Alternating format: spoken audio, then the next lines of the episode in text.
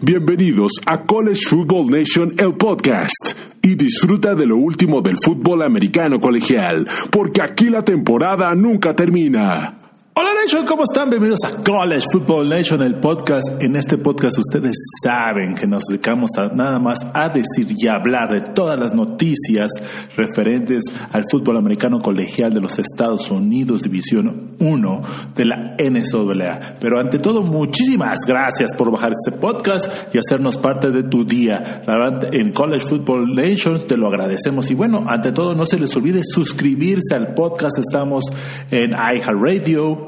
Spotify, iTunes o donde ustedes escuchen su podcast. Y también ya es que estamos en invitaciones, también los invitamos a que nos sigan en todas nuestras redes sociales. Estamos en Facebook, Twitter, Instagram y YouTube. Y nos pueden encontrar como College Football Nation. Y ya que estamos en lo último, es también no dejen de visitar nuestra página web donde hablamos de la historia del fútbol americano colegial de los Estados Unidos. Bueno, Nation, empezamos. Hola Nation, ¿cómo están? Bienvenidos a otro programa más de College Football Nation, el podcast. Y bueno, ya empezamos con nuestros programas previos de la temporada. Ya, sí, ya es tiempo de hablar de la temporada. Y en el día de hoy vamos a hablar de cuáles son los head coach que están en el hot seat. Sí, señores, los que están en un hilo de pueden perder su, su posición, su puesto, su trabajo. No nos gusta hacer este tipo de programas porque a nadie le deseamos que pierda su trabajo y su forma de vivir. Pero bueno, en el fútbol americano se tienen que dar resultados sí o sí y, y, esta es la rotación natural de todos los años. Y bueno, empezamos con el primer head coach el cual es el head coach de la Universidad de Nebraska, Scott Frost. Sí, hace cuatro años ya se ven lejos aquel Scott Frost que todo el muchacho o todas las universidades lo querían. Y bueno, y tuvo esa marca invicta con la Universidad de Central Florida y y un ataque explosivo que fue una de las cosas por qué llamó la atención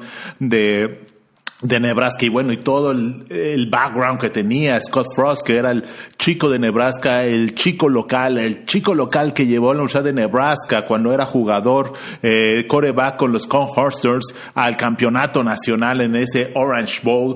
Y bueno, al día de hoy, todo, todo lo contrario, ya literalmente Scott Frost se topó con la realidad de tener un programa y enfrentar ahora sí a los muchachos grandes del Big 12 y bueno, y todo lo demás que conlleva, ¿no? O sea, Scott Frost eh, literal ha tenido una muy malas temporadas, esta es su cuarta temporada en la que va a entrar y tiene un récord ni más ni menos de de 12 ganados, 20 perdidos, sí, 12 ganados, 20 perdidos en sus primeras tres temporadas.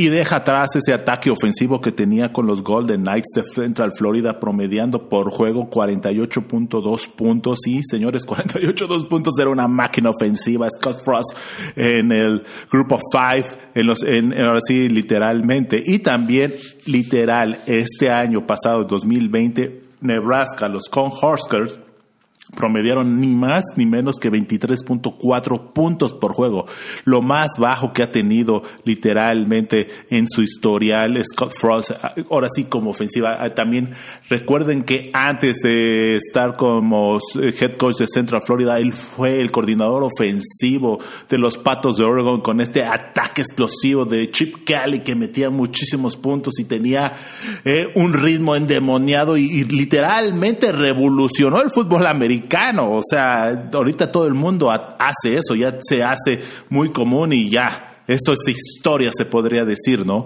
Pero literal, Scott Frost está en problemas porque este es el año en el cual tiene que ganar o ganar. No hay más. O sea, literal, eh, el año pasado sí se empezó con, con un récord de tres ganados, cinco perdidos. Eh, y más que nada se le podría decir, se le echó la, la culpa a la, a la, pandemia, pero los malos resultados de Scott Frost han llegado desde el desde el primer año que está con Nebraska. Eh, ellos pensaban que el chico local de Nebraska iba a llevar al menos ya en, este, en estos cuatro, en estas tres temporadas y está entrando en su cuarta temporada, mínimo a un tazón y no ha hecho eso, o sea, no ha llegado a ni un tazón, no tiene un récord de mínimo de 500 y literalmente se, se ve muy complicada la situación para Scott Frost. Y si vemos el calendario que tiene, hijo, es muy, muy complicado. Es complicado ni más ni menos jugar en la conferencia del Big Ten. Eso es súper difícil. Pero bueno, una de las cosas que tiene que hacer Scott Frost es ganar los tres primeros juegos, que es contra Illinois, contra Foreman y Buffalo. Literalmente, el primer juego es de, de visita y los demás dos, los contra Forham y Buffalo son de local en Lincoln, Nebraska. Y después, eh, ahora sí, literal, viene lo más pesado, lo más difícil del calendario. Le toca visitar a los Sooners de Oklahoma en, Norman, Oklahoma, el 18 de septiembre, que yo creo que ese es un juego que literal ya todo, todo el mundo lo da por perdido. Después le toca ir a Michigan State el 25 de septiembre. Este es un juego crucial para las aspiraciones de Scott y seguir en la pelea dentro de la, de la conferencia. Después les toca recibir ni más ni menos que al semifinalista de la final del año pasado, Northwestern, que ese, va a ser un juego crucial, o sea, literal, ya literal, todos los juegos dentro de la conferencia para Scott Frost van a ser cruciales, van a ser de vida o muerte para seguir con vida, para ver si tiene un récord ganador y poder lograr llegar a un tazón. Acuérdense, muchachos, que para llegar a un tazón tienes que por lo menos tener un récord de seis ganados. Entonces, si se dan cuenta, los tres primeros juegos son 100% ganables, Illinois, Forehand y Buffalo, pero bueno, después puede tener tres derrotas o cuatro derrotas consecutivas, porque después de Northwestern le toca recibir a Michigan, y Michigan es un animal y un gigante dormido, entonces en una de esas no sabemos cómo va a llegar Green Harbor Michigan ese entonces. Minnesota, le toca ir a Minneapolis. Eh, Minnesota tuvo una caída bárbara el año pasado, pero también fue por el COVID. El año anterior fue un equipo que estuvo contendiendo por la final de la conferencia. Entonces veamos cómo viene Michigan. Purdue, eh, creemos que este es un break para ahora sí Nebraska y tiene que ganar, pero después reciben ni más ni menos al campeón de la conferencia Ohio State. Creo que ese va a estar muy complicado. Y después les toca ir a Wisconsin, a Madison, Wisconsin, a visitar a los Badgers.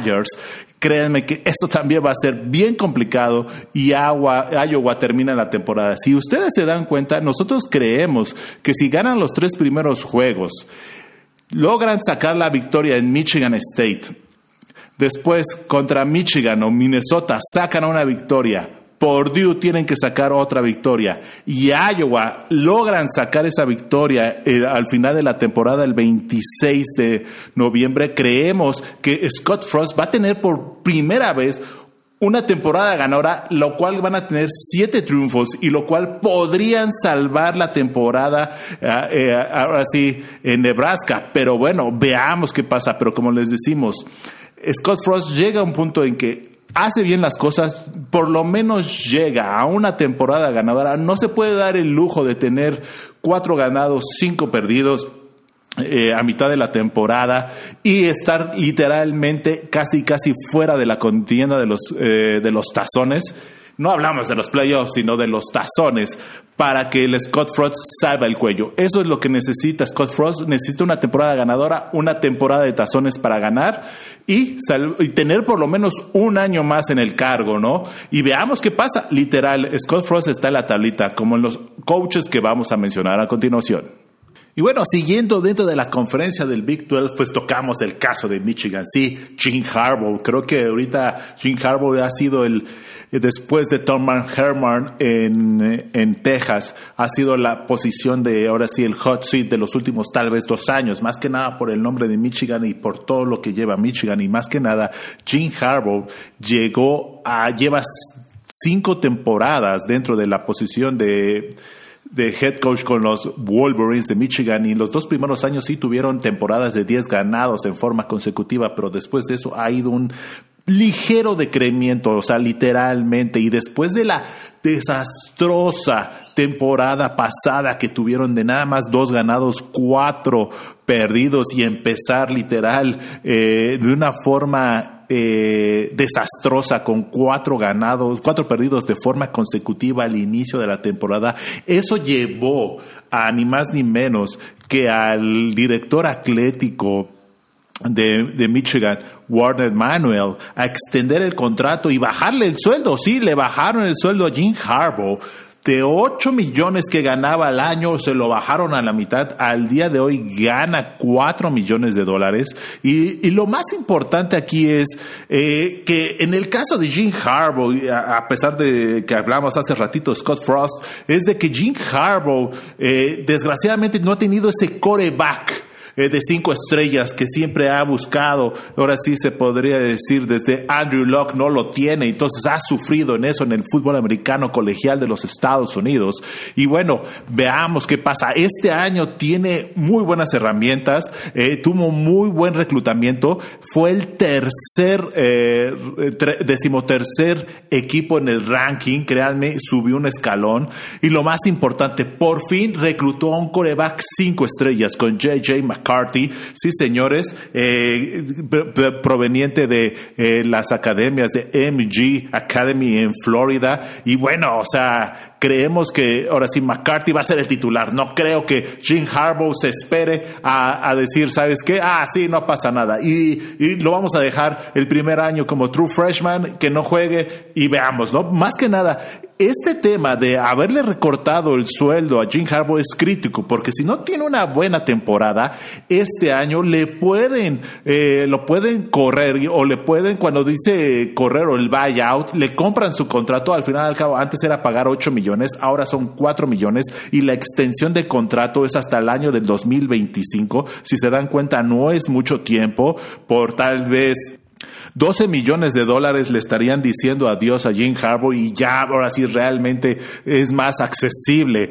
se podría decir, hacer el buyout del contrato de Jim Harbaugh. Pero bueno, veamos. Pero de las cosas que ahora sí impactan mucho a Jim Harbaugh es que no ha tenido ninguna pareja, ahora sí, ni una aproximación a ser eh, candidato a, a la final de la conferencia, que eso es crítico para Michigan, que para eso lo trajeron, para que otra vez el nombre sea alto y se nombre y se diga y todo. Y la otra cosa, no tiene un récord ganador en los tazones, aunque Jim Harbaugh en sus seis años como head coach dentro de Michigan tiene un récord ganador positivo, se podría decir por arribita del 50%. Desde que llegó Jim Harbaugh a Michigan tiene 49 ganados, 22 perdidos y dentro de la conferencia también tiene un récord ganador de 34 victorias contra 16 eh, derrotas dentro de la conferencia, que eso es lo que habla mucho, pero lo, desgraciadamente tiene cero victorias eh, contra sus odia a los rivales que son los Buckeyes de Ohio State y también no tiene una gran victoria en un tazón importante. Entonces, al principio eso, eso está mermando. Y bueno, Jim Harbaugh, ¿qué hizo? Pues tuvo que despedir o decirle adiós a su gran amigo y su gran coordinador defensivo, Dan Brown, y lo reemplazó con el, con el coach de linebackers de literalmente de los Cuervos de Baltimore. Yo me imagino recomendado por su hermano, que es el head coach es Mike McDonald's y van a, se va a ver nuevas caras literalmente este año y realmente esperamos que se pueda dar muchas cosas importantes. Y vemos un poquito el calendario de Michigan. Está complicado pues es muy muy difícil. Empieza contra Western Michigan que nosotros creemos que puede ser una W. Después ni más ni menos recibe a los Huskies de Washington. Y este es un juego importante porque eh, Jim Harbour se le ha complicado muchísimo los equipos de la conferencia del Pac-12 tiene récord perdedor. Entonces, eh, creemos que eso puede ser un detonante para cómo va a, ir la temporada. Después recibe a North Illinois y después recibe a Rogers en el homecoming. Entonces, creo que los, ser local los primeros cuatro juegos le tiene que ayudar. Tiene que irse cuatro ganados, cero perdidos por los rivales que tiene. Washington está en reestructura, vieron mal el año pasado, cambiaron de head coach y el tema de COVID, muchos mucho movimientos que apenas este año se van a ver o se van a ver reflejados. Veamos cómo le va a los, a los Huskies, ya después analizaremos las conferencias. Pero yo creo que Michigan podría ir 4-0. Después tienen que ir a Madison, Wisconsin, otra vez a Madison, Wisconsin, donde le cuesta muchísimo trabajo el poder, eh, el ataque o terrestre de los Badgers. Entonces, por eso cambiaron al coordinador defensivo, Don Brown, y veamos cómo lo hace este año Michigan.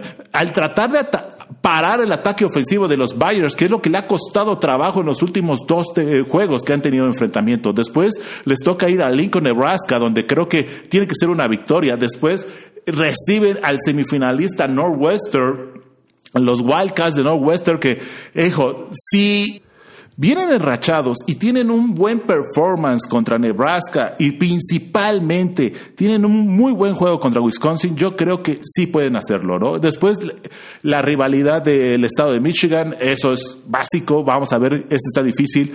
Después Indiana, que realmente no sabemos cómo va a venir Indiana. Indiana el año pasado fue la sorpresa de, de la conferencia y tal vez de la, de la nación, al ser tal vez para muchos considerados el, el segundo mejor equipo dentro de la conferencia del Big y el único equipo que le pudo hacer mella a los eh, Buckeyes de Ohio State, después les toca ir a Penn State, ese va a ser un juego dificilísimo, después les toca ir a, eh, les toca ir a Maryland, ese también va a estar muy difícil y terminan, ya saben, en la semana rivalidad visitando, eh, bueno, recibiendo la visita de los Buckeyes de Ohio State. Entonces, créeme que va a estar complicado el calendario. O sea, si ustedes se dan cuenta, los primeros cuatro son cruciales para la, para las aspiraciones de, de playoff o de, ser contendientes por la final de la conferencia, ¿no? Después, el juego que puede decir cómo va a ser la temporada dentro de los equipos de la conferencia del, del Big Ten va a ser Wisconsin.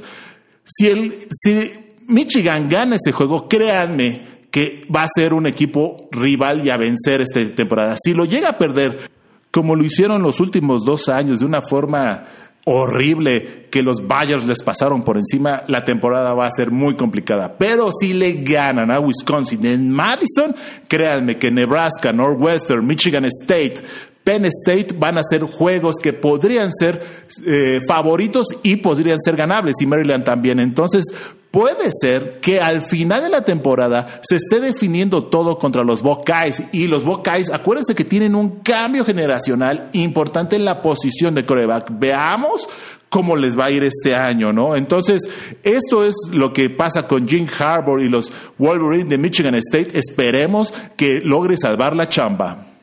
Bueno, ahora nos movemos a la costa oeste y visitamos a la Universidad de UCLA. Sí, el caso de Chip Kelly, el cual llegó como todo un gurú ofensivo, un genio ofensivo.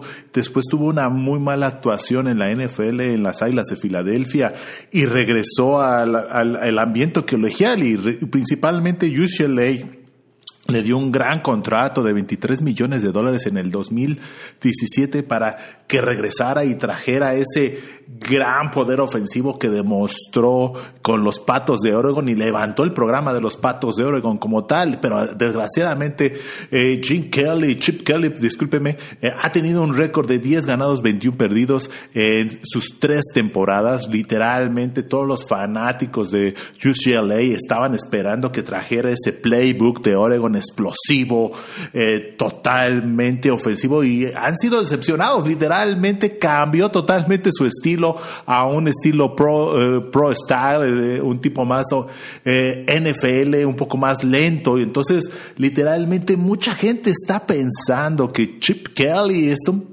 poquito desactualizado como tal, ¿no? O sea, eso no les no le ha ayudado nada en, su, en sus actuaciones y en lo que ha llevado últimamente los últimos años y principalmente Chip Kelly en los últimos años no se le ha dado las cosas. Chip Kelly en sus dos primeros años tuvo un récord de 7 ganados, 17 perdidos y considerando dentro de la conferencia 7 ganados, 11 perdidos. Si se dan cuenta tiene récord, récord perdedor, pero eso no nada más ha sido todo. Debido al año pasado, el tema, otra vez del tema eh, de la pandemia, el Pac-12 regresó muy tarde a la temporada y, y UCLA ha tenido, tuvo eh, flashazos de mejora ante todo, ¿no? Empezando la temporada con una, ahora sí, derrota triste contra Colorado en visita y también tuvieron una derrota triste o sorprendente, el reto que le pusieron a los Patos de Oregon de visita cayendo 38-35. Eso no, no les ayudó mucho la temporada. Después derrotaron sin problemas a los Wildcats de Arizona y sorprendieron a los Sun Devils para tener una temporada al principio de la mitad de la temporada de tres ganados, dos perdidos, pero desgraciadamente eh, en los últimos dos juegos contra los Troyanos de Sur de California y contra los Cardenales de Stanford eh, perdieron por menos de siete puntos para terminar una temporada regular de tres ganados, cuatro perdidos, ¿no? Cabe la pena que de los eh, de sus derrotas que tuvieron, muchas fueron en tiempo extra y, y realmente menos, y las otras fueron por menos de un touchdown. Entonces ahí se ve literalmente la mejora, ¿no? Ante, ante todo. Pero bueno, y lo que más seguro es que hubiese podido pasar es que hubiesen podido derrotar a los troyanos y también a los patos de Oregon el año pasado. Pero bueno, analizando el calendario de los, eh, de los Bruins de UCLA es complicado. Al principio se podría decir, pero después se aclara un poco. Empiezan en Hawái sin ningún problema recibiendo a los guerreros del arco iris. Después, ni más ni menos, reciben a los Tigres de UCLA. Ese va a ser un juegazo, créanme. Eh, veamos qué, qué tan avanzado, qué tanto ha avanzado la ofensiva de Chip Kelly y también los Bruins, eh, si pueden derrotar a los Tigres. Después tienen un break contra Fresno State, pero bueno, Fresno State derrotó a UCLA hace dos años, entonces no se confíen. después tienen que visitar Stanford, reciben a Arizona State, que este se podría haber sido un juego crítico, más que nada por la mejora que tenían los Sun Devils pero ahorita con todo el caso que traen del escándalo de Arizona, si no saben cuál ha sido el escándalo, visiten nuestro canal de YouTube o visiten nuestro podcast y los últimos podcasts y ahí se pueden dar y enterar de todo, todo lo que ha pasado en Arizona State. Después visitan los Wildcats, Washington, reciben a los Patos de Oregon, eh, van a Utah reciben a Colorado, terminan con los Troyanos de Sur California visitándolos y el gran clásico contra los Golden Burst de Cal. Entonces, como se dan cuenta, eh, el calendario es complicado, pero no tan, tan complicado. O sea, créanme que si eh, sorprenden al eh, LSU, podrían llegar a, a, Stanford con tres, con tres victorias en forma consecutiva y podrían derrotar a los Cardenales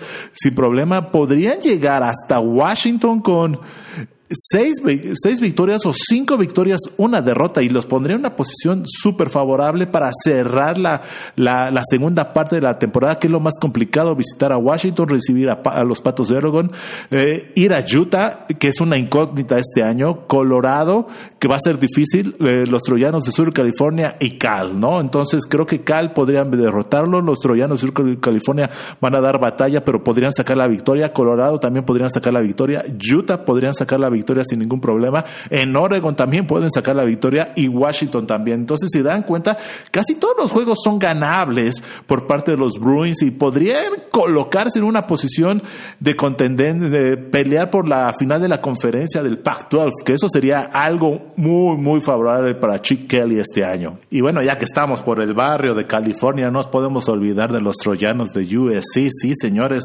los troyanos también están en, en problemas porque su coach Clay Hilton, eh, que afortunadamente o desafortunadamente no ha podido tener esas temporadas ganadoras que se tuvieron con el head coach Pete Carroll y no han encontrado todavía ese head coach que los vuelva a llevar a pelear por el campeonato, ¿no? O sea, aunque eh, Clayton el año pasado eh, perdón, Clay Hilton, discúlpeme el nombre del head coach de los Troyanos, Tuvo una temporada invicta y fue el único equipo invicto para llegar a la final de la conferencia del Pac-12. desgraciadamente fueron aplastados por los Patos de Oregon que no llegaban, ahora sí literal, al campeonato de la conferencia del Pac-12 por méritos propios, sino por de, rebote, porque los Huskies de Washington eran los representantes de la conferencia del norte, pero por casos de COVID no pudieron llegar, tuvieron que ser sustituidos por los Patos de Oregon, que eran la segunda posición dentro de la división, y aún así les ganaron los Patos de una forma contundente, con una gran actuación en el segundo cuarto, que eso fue lo que decidió todo eh, en el juego de conferencia, ¿no? Pero bueno, creemos que Hilton, después de haber sustituido a Steve Sarkisian como head coach interino, y ahorita ya ser ahora sí ser el titular podría hacer algo, pero no, no se han dado los, eh, los resultados y literalmente eh, la salida de talento, la salida de talento por el portal de transferencia, eso no le ayuda en nada. Pero bueno, este año se ve todo favorable para que los troyanos del sur de California puedan tener una temporada ganadora y colarse a la final de la conferencia. Si vemos el calendario, empieza con San José State, después eh, recibe a los Cardenales de Stanford, después va contra Washington State, después recibe a Oregon State, Colorado, Utah, Notre Dame, que este es un juego importante y una rivalidad, después va contra Arizona, Arizona State, que es el bajón literalmente, era Notre Dame y Arizona State eran los partidos, los juegos claves para los troyanos para tal vez hablar de unos playoffs si siguieran invictos. Después van contra Cal, después reciben a UCLA y terminan contra Brigham Young. Si se dan cuenta, no juegan contra Oregon este año, entonces eh, el calendario lo vemos muy, muy favorable para los troyanos y que logren una temporada ganadora y tal vez se puedan colar a la final de conferencia otra vez este año por segundo año consecutivo. Pero ojo, si tienen una temporada donde no llegan a la final de conferencia, yo creo que sí, yo creo que este va a ser el último año del head coach Clay Hilton eh, al mando de los troyanos, porque créanme, tiene el talento necesario y literalmente está en uno de los estados donde genera mucho talento para la NFL, para todas las demás universidades que están eh, compitiendo año con año eh, en, las finales de conferencia y también los playoffs para que los troyanos de California no puedan estar. Eso no es admitible o aceptable para el, ahora sí eh, la administración de los troyanos del sur de California y buscan más eh, reconocimiento y más, y más triunfos y estar en los tazones importantes como en el Rose Bowl por lo menos año con año. Y bueno, tenemos otros head coaches que ya no vamos a hacer un poquito más de análisis, sino nada más los vamos a mencionar. Es Dino Babers eh, en Syracuse, que tiene que ganar este año porque tiene que ganar eh, literalmente después de la temporada de 2018 con 10 ganados, 3, eh, tres victorias y 3 derrotas. Se cayó, entonces no puede pasar eso. Otro de los head coaches que están en el asiento caliente es Justin Fuentes con Virginia Tech, eso sí es un hecho. Justin empezó y ha empezado mal toda su, trayectoria, literalmente con los Hawkeys. Eh, la, primera, la primera temporada tuvo seis ganados, siete perdidos, y después ocho ganados, cinco perdidos en el 2019, pero después de eso se cayeron literalmente, ¿no? Eh, otro de los head coaches que se menciona mucho es Dan Holzerson, que es el head coach de los Cougars de Houston, que también de haber tenido unas buenas temporadas con Tom Edward, que se fue a los Longhorns de Texas, ha caído y, y literalmente lo más importante es que su coreback Derek King dejó el programa y se fue a Miami. Entonces eso ha sido un impacto brutal que no han podido solventar todavía, ¿no? Los Cougars de Houston. Y bueno, y para terminar, Ed Ergeron, sí señores, el head coach de LSU, después de haber ganado el campeonato nacional hace dos años y derrotando a Alabama y derrotando a todo el que se le enfrente, este año, el año pasado, yo entendimos que fue el año de COVID y fue año de, eh, de, de una transformación y una evolución y una transferencia de jugadores. Se fue ni más ni menos Joe Burrow, eh, el trofeo Heisman y la selección número uno para los bengalíes de Cincinnati, pero no pudieron encontrar ese head, ese coreback sustituto que los llevara otra vez a las mismas alturas.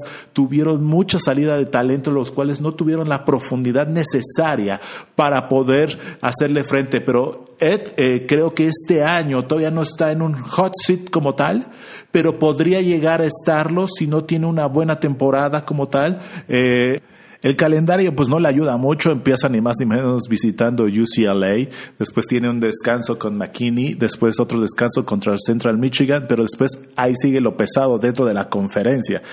Mississippi State que el año pasado les ganó, Auburn que tiene un cambio radical de head coach, entonces veamos cómo cambia. Kentucky, que el año pasado fue contundente y fue peleador, o sea, estuvo peleando. Florida, literal, que llegó a la final de la conferencia. Ole Miss, el segundo año de Life Kissing, va a dar mucho de qué hablar. Después le sigue Alabama tirazo, después Arkansas que levantó mucho, después termina la temporada con LA Monroe y ni más ni menos termina la temporada con ya lo que ya se está haciendo un clásico Texas A&M con Jimbo Fisher y Jimbo Fisher este año se rumora que viene muy fuerte y podría estar peleando con Alabama con ese cambio generacional que tuvo Alabama podría ser este año de, Jimbo Fisher para derrotar a Alabama, pero bueno, ya hablaremos de la conferencia del ICC cuando llegue el momento, pero bueno, esta es la, la temporada que tiene LSU, nada fácil, creemos que Florida, Alabama, Texas A&M son juegos probablemente que le va a costar mucho trabajo sacar una victoria, ya van tres, después Auburn,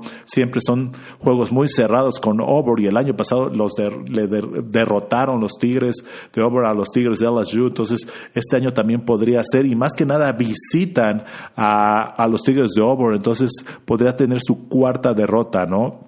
Y todo vamos a ver cómo empieza contra los Bruins de UCLA. Si obtienen una derrota al inicio de la temporada, creemos que Ed eh, Obregon se va a poner en una situación muy, muy complicada ah, para el final de la temporada. Y tal vez, este año tal vez no creemos que pase mucho, pero se va a poner en el hot seat para el próximo año, lo más seguro. Bueno, Nation, esto es todo por el día de hoy. La verdad, les agradecemos que hayan escuchado nuestro podcast y otra vez los invitamos a suscribirse en nuestro podcast que es College Football Nation, el podcast y donde nos puedes encontrar en Spotify, iHeartRadio, iTunes o donde tú escuches tu podcast.